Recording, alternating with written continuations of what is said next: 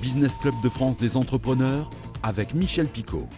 Bienvenue dans ce nouveau numéro du Business Club de France des entrepreneurs, une émission un peu spéciale aujourd'hui puisqu'on va parler beaucoup de Noël, de ses préparatifs et de ses traditions. Et dans un instant, nous irons dans les Vosges pour visiter la confiserie des Hautes-Vosges. Les Vosges, justement, dans la région Grand Est, ou plus précisément en Lorraine, où on célèbre la Saint-Nicolas depuis plus de 1000 ans. Saint-Nicolas distribue dans la nuit du 5 au 6 décembre des friandises aux enfants sages.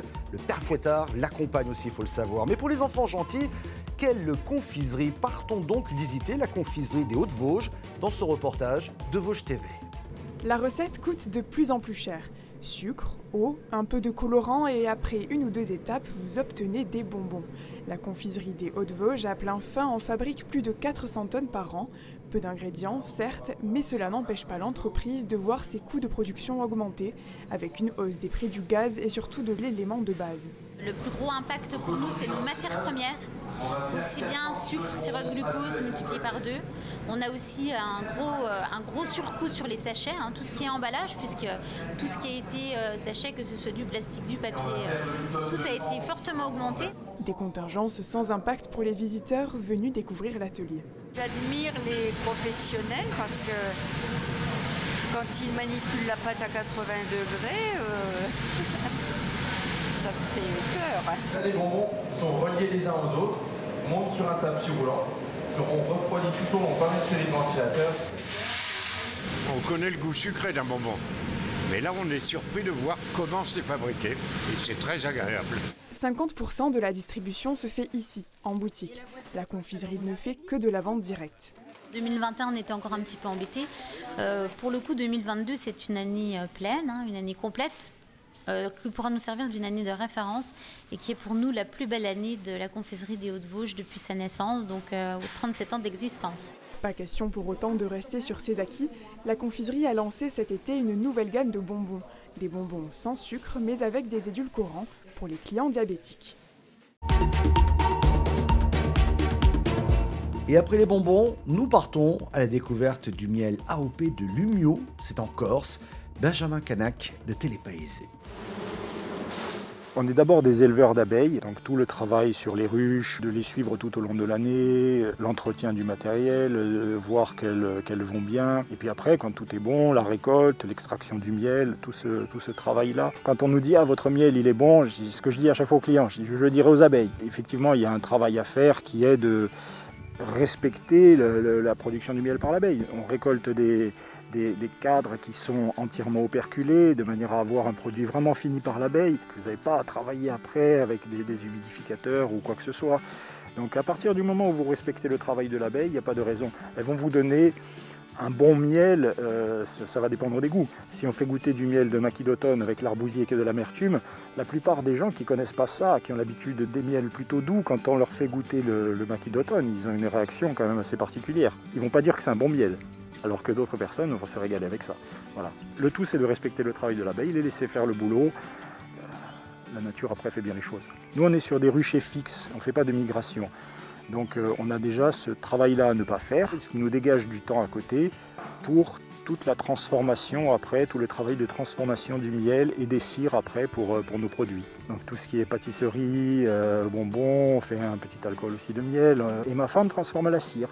Les cires d'opercule en, cosmétiques, les bougies et maintenant les, tissus cirés qui remplacent les films étirables qu'on met sur les saladiers. C'est très intéressant. En Corse, sur les 370 apiculteurs, 153 ont l'habilitation AOP, appellation d'origine protégée. Les 17 000 ruches en AOP ont produit plus de 230 tonnes de miel en 2020. Les miels en AOP, puisqu'on est à l'AOP miel de Corse, ne sont pas des miels de culture. Donc en fait, les abeilles vont, on, est essentiellement dans le maquis. Personne ne traite le maquis, donc euh, on on va rien trouver là-dedans. Donc c'est- effectivement, c'est un produit qui est 100% naturel. Vous avez un cahier des charges à, respecter, s'inscrire à l'AOP miel de Corse, bien déclarer ses ruches, travailler avec l'abeille noire locale, on a une souche endémique, vous devez travailler avec cette abeille, ne pas importer de colonies, il est interdit d'importer des, colonies. Et après, vous avez un cahier des charges et des miels qui sont définis, printemps, maquis de printemps, miel de maquis, maquis d'été, maquis d'automne. châtaigneraie, pas miel de châtaignier, par exemple, ça évite la châtaigneraie. Si on va, si on va venir euh, tester votre miel, on verra, on trouvera toujours de toute façon des essences de, plantes de Corse. Ça évitera de, à, un voyou d'aller chercher du miel de châtaignier d'on ne sait où et le vendre avec l'appellation AOP de miel de Corse. Donc il y a les contrôles qui sont faits régulièrement. C'est intéressant pour nous euh, quand on va travailler et c'est très intéressant surtout pour le consommateur parce qu'il sait qu'il va trouver un produit de qualité.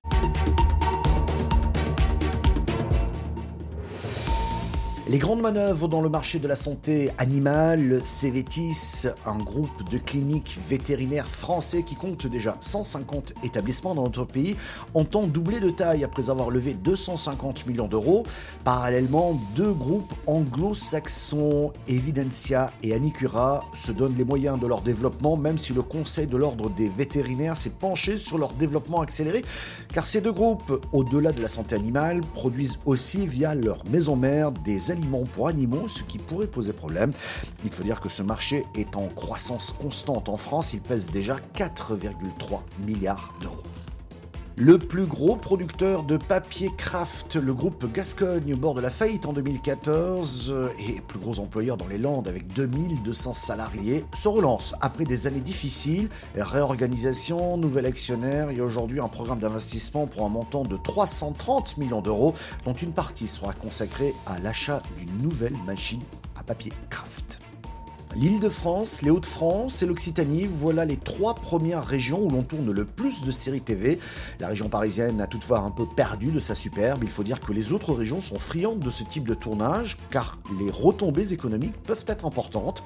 Même s'il est difficile de mesurer dans le détail les retombées économiques, le journal Les Échos nous précisait il y a quelques jours que la série, par exemple, Un si grand soleil tourné à Vendargue dans l'Hérault, mobilise 295 techniciens, 300 comédiens, tout ce beau monde plus les retombées touristiques, rapporteraient chaque année 8,7 millions d'euros. Pour un euro investi, ce serait 7 euros de retombées économiques, sans mesurer l'attraction touristique difficilement chiffrable pour la série HPI par exemple, qui a été tournée en région lilloise. C'est même 10 euros de retombées.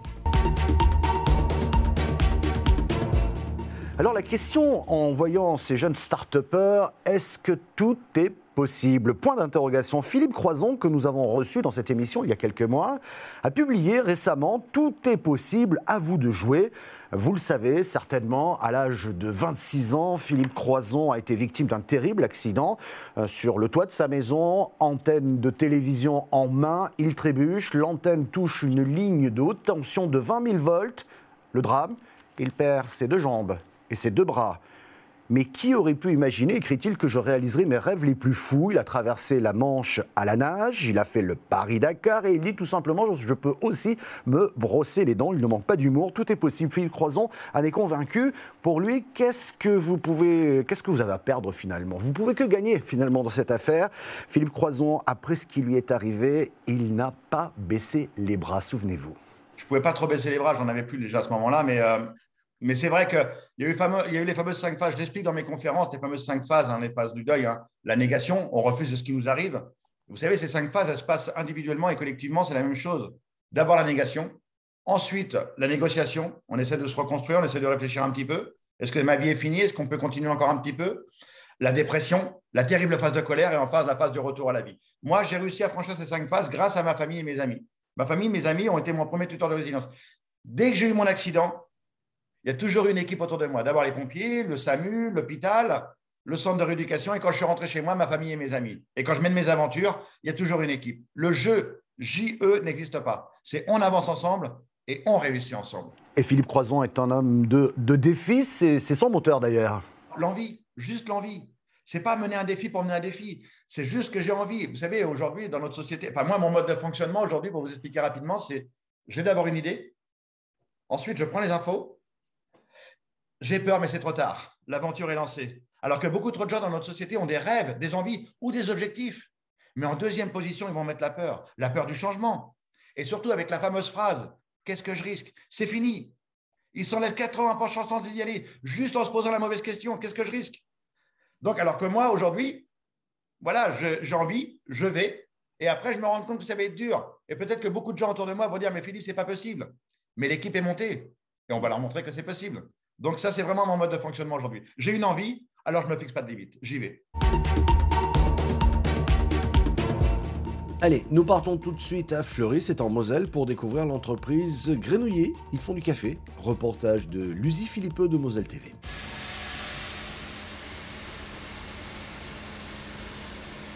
Ces grains de café vert, Jonathan va les sublimer.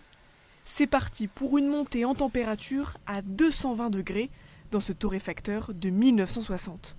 Donc là, on va y aller progressivement, il va cuire tout doucement. On va bien contrôler la, la vitesse d'évolution. Après 11 ans à travailler dans l'industrie du café, cet ancien commercial rencontre la famille Wolf, les anciens torréfacteurs du lieu.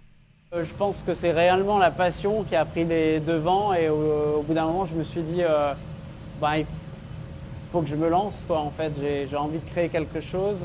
Euh, J'étais passionné par le café et, euh, et l'histoire aussi avec la famille Wolf a fait que ben, j'ai pu acquérir aussi certains, certaines connaissances. L'ancienne clientèle était plutôt professionnelle. Il a voulu développer celle des particuliers. Tout type de personnes hein, qui, viennent, euh, qui viennent. On a le, on a les personnes qui sont euh, très pointilleux, qui connaissent très très bien le café, et on a des gens qui veulent le découvrir de, de plus en plus, donc on a tout type de clients en fait. hein. On en consomme tous les jours, mais on ne sait pas réellement ce que c'est, dans quelles conditions c'est fait, et ce que ça peut développer comme arôme et saveur, parce qu'on a tellement l'habitude du produit en tant qu'industriel, torréfacteur industriel, qu'on ne sait plus en fait euh, réellement quel goût a le café. C'est aussi un peu de muscu euh, le café. Depuis novembre, Grinoulier et ses produits font partie de la famille Qualité Moselle. Jonathan devrait bientôt embaucher une personne pour l'épauler dans cette belle aventure. Voilà, et pour info, je me suis amusé à chercher, j'ai trouvé quelques traditions de Noël dans nos régions. Par exemple, en Normandie, le soir de Noël, on fait brûler une bûche dans la cheminée et c'est le membre de la famille le plus âgé qui dépose les restes de la bûche récupérée l'année dernière. La famille invite ensuite les enfants à prier pour que cette nouvelle souche leur offre beaucoup, beaucoup de cadeaux. En Gironde, euh, on aime également jouer avec le feu puisque dans la nuit du 24 au 25 décembre, on brûlait dans les villages le halat des Nadao. C'est une grande gerbe de paille. Ensuite, les parents et les enfants faisaient le tour des champs en récitant des incantations pour euh, protéger les futures récoltes. Un petit mot en Alsace, on en a déjà parlé. En Alsace, on fête Noël quatre semaines avant, le 6 décembre, avec la Saint-Nicolas. On distribue des clémentines, des pains d'épices et autres friandises gourmandes. Je pourrais également vous parler de la tradition en Provence et les fameux santons, dit localement santoun, qui signifie petit saint. Ces figurines décorent les crèches. La Provence est aussi les 13 desserts qui symbolisent le nombre de convives de la scène, le dernier repas de Jésus avec ses douze disciples. On continue cette émission euh, spéciale puisque nous allons parler de friandises, on va parler aussi de, de pâtisserie. On va partir à Paris pour rencontrer une ancienne pharmacienne devenue pâtissière. C'est une histoire de passion, mais aussi de choix de vie, d'audace et de courage que nous allons découvrir grâce à notre invitée, Caroline Letouzé. Bonjour. Bonjour, enchantée. Vous êtes euh, pâtissière à votre compte euh, à Paris. Vous fabriquez des biscuits, plus particulièrement des biscuits qui portent le nom de Galizé. C'est bien ça? C'est ça, exactement. Mais alors, quelle- quelle est la spécificité de ces biscuits? Ben, c'est tout ce qui est l'univers du gâteau de voyage et des biscuits, donc le pique-nique, le goûter, le week-end, les amis. Vraiment retrouver le, le plaisir d'enfance, mais avec des goûts beaucoup plus prononcés et moins sucrés. Alors, si je vous suis bien, c'est avant tout une passion qui vous a poussé dans cette nouvelle activité. C'est aussi une histoire de famille qui remonte à 1930. Racontez-nous comment a démarré cette aventure. Du- en fait, c'est dans le Limousin, à Saint-Thierry-la-Perche, en dessous de Limoges. Mon arrière-grand-père a fondé sa fabrique de madeleine, euh, donc en 1930, qu'il a transmise à son fils, qui est donc mon grand-père. Euh, du coup, euh, jusqu'en 76, après, bon, mon grand-père est décédé, on a dû céder l'usine à un ami de la famille qui a fait perdurer la tradition. Elle existe toujours. C'est usiné maintenant. Ça reste du bon industriel.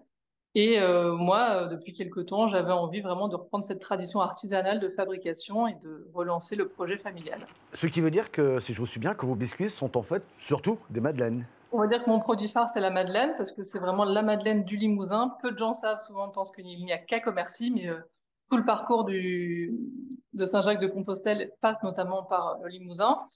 Et du coup, euh, non, j'ai les sablés viennois, des cakes, euh, des cookies, des financiers, des gâteaux de Savoie, enfin tout un tas de choses. Je décline à l'infini.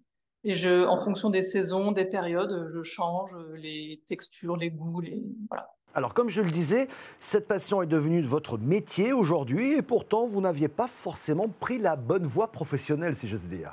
Non, je pense que ça m'a toujours titillé au fond de moi, parce que même pendant mes études de pharmacienne, du coup, euh, je me suis dit, mais qu'est-ce que je fais là? J'aurais mieux fait de faire CAP pâtisserie. Bon, dans la famille, quand on est sur un objectif, on s'y tient et on finit. Et c'était euh, c'était une sûreté, c'est-à-dire que quand vous avez votre diplôme de pharmacien, vous l'avez pour la vie. Et comme ça, j'étais sûre d'avoir un travail, quoi qu'il arrive. De pharmacienne à pâtissière, il y a un sacré gap. Qu'est-ce qui s'est passé? Ben, En fait, de fil en aiguille, euh, on va dire que la, ce qu'on dit la food, en français la nourriture, m'a un peu rattrapée. J'ai lancé mon blog donc de passionné en, 2019 c'était Confiote à l'époque. Et puis de ce fait, j'ai été contactée par des émissions de télé. J'ai fait une émission sur M6 qui s'appelait Le Gâteau et Meilleur de France avec Cyril Lignac. Donc déjà ça. Ensuite, euh, j'ai rencontré des gens extraordinaires, dont un ami qui m'a mis dans le cinéma pour faire ce qu'on appelle food stylist ou culinary advisor. Donc là, en fait, on m'appelle pour faire des tournages de séries ou de films. Et c'est moi qui euh, invente, enfin réalise le, stylisme du plat, du gâteau, de la salade qui sera à l'écran. C'est un vrai métier que je connaissais pas, mais qui est fascinant. Donc je vais sur les plateaux, ça c'est génial. Donc ça, plus ça, plus ça, je me suis dit mais il faut vraiment faire quelque chose. Euh, allons-y. Donc j'avais ce projet en tête. Euh, voilà, la pâtisserie, tout, y a, toute la place de Paris est déjà pleine. on n'avait pas besoin de moi. Donc j'ai réfléchi à un autre concept. J'ai réfléchi à mon histoire je me suis dit, mais en fait, tu as déjà une histoire. Tu es petite fille de, et arrière-petite-fille de biscuitier, bah, en fait, va là-dedans. La biscuiterie, en plus, en, France, dans la, en province, est extrêmement développée, ce qui n'est pas le cas à Paris, étonnamment. Du coup, je me suis dit, on fonce là-dedans. Et euh, bon, j'ai créé tout le projet avec euh, un ami entrepreneur et d'autres amis investisseurs.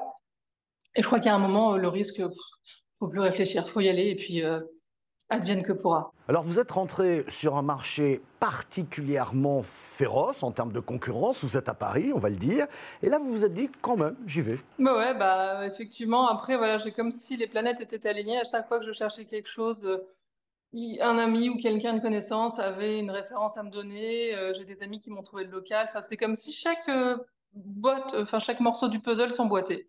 Mmh. Donc je me suis dit, bon, il y a peut-être quelqu'un qui veille là-haut à ce que j'aille dans le droit chemin. Et puis, euh, ouais, et puis voilà, je fais tout pour que ça fonctionne. Moi, je m'éclate et j'adore. Et puis, si par malheur, ça fonctionne pas comme je voudrais, bah, c'était une très belle expérience. Mais euh, il n'y a pas de raison. Quand on aime ce qu'on fait et qu'on se donne à fond. Quels sont vos projets aujourd'hui? Votre pâtisserie est toute récente, elle vient d'ouvrir hein, il y a quelques mois. Euh, combien êtes-vous et, et, quelle est la feuille de route? Donc, nous sommes trois. Donc, j'ai un pâtissier, une stagiaire et moi-même. Euh, mon projet pour l'instant, c'est de faire vivre la boutique, que ce soit par euh, la clientèle, plus les partenariats avec euh, les hôtels, les restaurants. Et si tout se passe bien, pourquoi, développer, pourquoi pas développer une marque parallèle dans la grande distribution Mais ça, c'est un tout autre projet. C'est un peu le, un tremplin pour plus loin. Depuis 2019, l'entreprise lorientaise Bagou Boats fabrique des bateaux fonctionnant à l'énergie solaire. Après un catamaran, puis un scooter des mers, un bateau de plaisance est proposé depuis cette année par l'entreprise. Tout est fabriqué dans son atelier à Lorient. Un reportage de Karine Chevrolier de TBO. Le clapotis de l'eau, c'est le seul bruit émis par ces moteurs. Voici le prime, il fonctionne grâce à des panneaux solaires. On associe une propulsion électrique avec euh, une recharge par panneau solaire. Les panneaux solaires nous permettent euh, d'étendre l'autonomie euh, du bateau, de recharger le bateau quand il est au mouillage ou à quai, mais également de naviguer en totale autonomie sur une vitesse de 400 nœuds. Ici, on ne cherche pas les sensations fortes. Les bateaux vont de 7 à 15 nœuds en fonction de la demande. La conception doit également tenir compte du poids des différents éléments techniques. On n'optimise pas une forme de coque d'un bateau qui va aller à, 15 nœuds qu'un bateau qui va aller à, 8-10 nœuds. En fait, en fonction de ça, on va faire un, bateau plus, plus plat ou plus en V. Après, ça peut jouer aussi au niveau euh, des poids. Donc, euh, nous, on fait des bateaux photovoltaïques, donc ce qui fait qu'il y a des batteries faut également savoir où on va mettre euh, les batteries euh, dans le bateau. Après le bagou, ce catamaran, puis le Scootix, ce scooter des mers, le prime s'adresse aujourd'hui plutôt aux plaisanciers pour un coût d'environ 55 000 euros. Un marché de l'électrique en pleine expansion. Les gens cherchent de nouvelles euh, technologies. On a aussi le développement euh, de l'automobile électrique qui effraie de moins en moins les usagers et donc euh, ils pensent à l'utilisation de l'électrique pour d'autres usages tels que le bateau. Notre mode de fabrication également en, utilisant le moins de résine possible et des matériaux biosourcés permet, permet de répondre à ces enjeux écologiques. Le coq sportif a récemment inauguré l'extension de son site historique à Romilly-sur-Seine. Malgré les difficultés économiques, la marque souhaite tourner la page de la période Covid, notamment grâce à la fourniture d'équipements pour la Coupe du Monde de rugby et pour les JO de Paris de 2024. Les descendants du fondateur de la marque étaient présents lors de ce moment important que nous allons revivre dans ce reportage de Canal 32. Pour la famille Camuset qui a porté la marque Le Coq Sportif, l'extension du site à Romilly-sur-Seine marque la continuité d'une histoire interrompue à la fin des années 80. C'est la mairie qui a récupéré cette usine-là pour la louer. Mais il y a eu un incendie et l'usine a complètement été détruite, ce qui fait qu'il n'y avait plus pratiquement que la dalle qui existait. Donc c'est une page qui s'est tournée. Et avant de construire la nouvelle usine, mon mari avait pensé à racheter cette partie-là, parce qu'il y avait deux parties, si vous voulez, euh, pour euh, faire une extension. C'est mon mari qui a dessiné le coq. Je suis d'autant plus fière que c'est sa patte un petit peu. Le coq sportif, euh, c'est terminé, j'avais 10 ans. 10 ans, c'est c'est l'âge où on a besoin de ses parents. Le coq sportif, c'était tout, dans... la famille. On, habitait déjà à l'usine à l'époque. Je descendais par le bureau de papa pour aller voir mes grands-mères qui travaillaient. Euh, c'est le petit chocolat chaud au distributeur de café le dimanche matin. Enfin voilà, le coq, c'est ma vie, c'est là où j'ai grandi. Et puis après, il y a eu toute cette coupure le, coq sportif n'était plus là, il avait fait. Il, s'est envolé. Et puis, euh, quand Marc-Henri a repris l'usine ici, là où maman avait son magasin, là où on a continué à venir, où j'ai travaillé comme jeune ici, euh, le coq sportif a repris un essor, a redonné envie de se réhabiller en coq, parce qu'il y a une période où j'étais en colère contre le coq qui n'existait plus, et je m'habillais en Adidas. C'est un beau signe de se dire que ça recommence et il y a un renouveau. Fin juin 2023, la nouvelle extension du site de Romilly-sur-Seine est en cours de finition. Elle accueillera, entre autres, les services logistiques, marketing et un nouvel atelier. La renaissance de ce site a débuté en 2010. Euh, combien on a démarré là-bas Zéro, je suis le premier à être arrivé. J'ai quitté mon emploi, euh, directeur des opérations de petits bateaux, pour venir euh, au coq. Et voilà, il fallait une machette pour rentrer. C'est pour ça que c'est émotionnel. On a commencé avec, je me rappelle très bien, la première personne j'ai embauchée, la deuxième, la cinquième. Au début, on faisait le trajet tous les jours à Paris, on était cinq. Puis après, on était 15 quand on a ouvert le 28 août 2010. Puis après, bah, en même temps qu'on a essayé de reconquérir notre savoir-faire industriel on s'est battu pour avoir des contrats de sport, pour être une marque de sport. Donc après, quand on a eu signé euh, le, Tour de France, qui est le premier qu'on a signé, on s'est dit il faut quand même qu'on fabrique des maillots jaunes. Donc on a rajouté un atelier de production, 10 personnes. Le site du coq sportif à Romilly s'agrandit déjà. Ouvert le 30 août 2010, 15 salariés sont actuellement employés pour le design et la création de prototypes. Leurs locaux vont doubler de surface. Donc euh, pour l'instant, on occupe 1200 mètres carrés et avec l'extension, on arrivera aux alentours de 2000 mètres carrés couverts. Ici, dans les années 60, 400 personnes produisaient des survêtements. L'ouverture de la nouvelle unité de production est prévue en février 2012. 15 spécialistes en textile seront recrutés puis formés cet été. L'idée est d'avoir un atelier de confection, euh, de coupe-confection, et d'avoir trois petits ateliers de décor, notamment un de sérigraphie, un de flocage et un de sublimation, c'est-à-dire pour faire les produits techniques. Euh, en t-shirt, 15 euh, personnes, ça équivaut euh, à 80, environ 60-80 000 pièces par an. En polo, c'est plutôt 45 000. Et en pièces de dessus, comme des suites ou des vêtements un peu plus techniques, on serait plutôt sur 40 000 pièces. Jusqu'à présent, quasi 100% des vêtements de la marque sont produits au Portugal.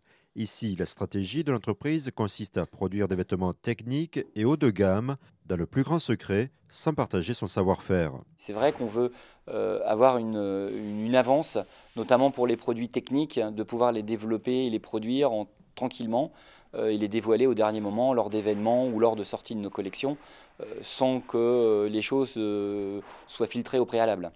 Et surtout pour faire vivre notre différenciation produit, qu'on veut implémenter euh, chez nos consommateurs. Cette unité permet également de répondre à des commandes urgentes et d'améliorer les processus de production. Le maire de Romilly se démène pour trouver des subventions. La ville finance les travaux d'aménagement du site pour un coût de 2 millions d'euros. Cet investissement résiduel est quand même principalement remboursé par un loyer que paye la société Le Coq Sportif qui sera de 9 500 euros par mois hors taxe à compter du 1er février 2012. Un loyer de plus de 110 000 euros annuels, bien, eh bien on peut dire que c'est un excellent investissement et avec à la clé 30 nouveaux emplois à remis sur scène. Merci beaucoup de votre fidélité. Cette émission spéciale est visible sur le site internet de l'émission ou sur celui de votre télévision locale. Au nom de toute l'équipe du Business Club de France, permettez-moi de vous souhaiter de très bonnes fêtes de fin d'année et un joyeux Noël. À la semaine prochaine.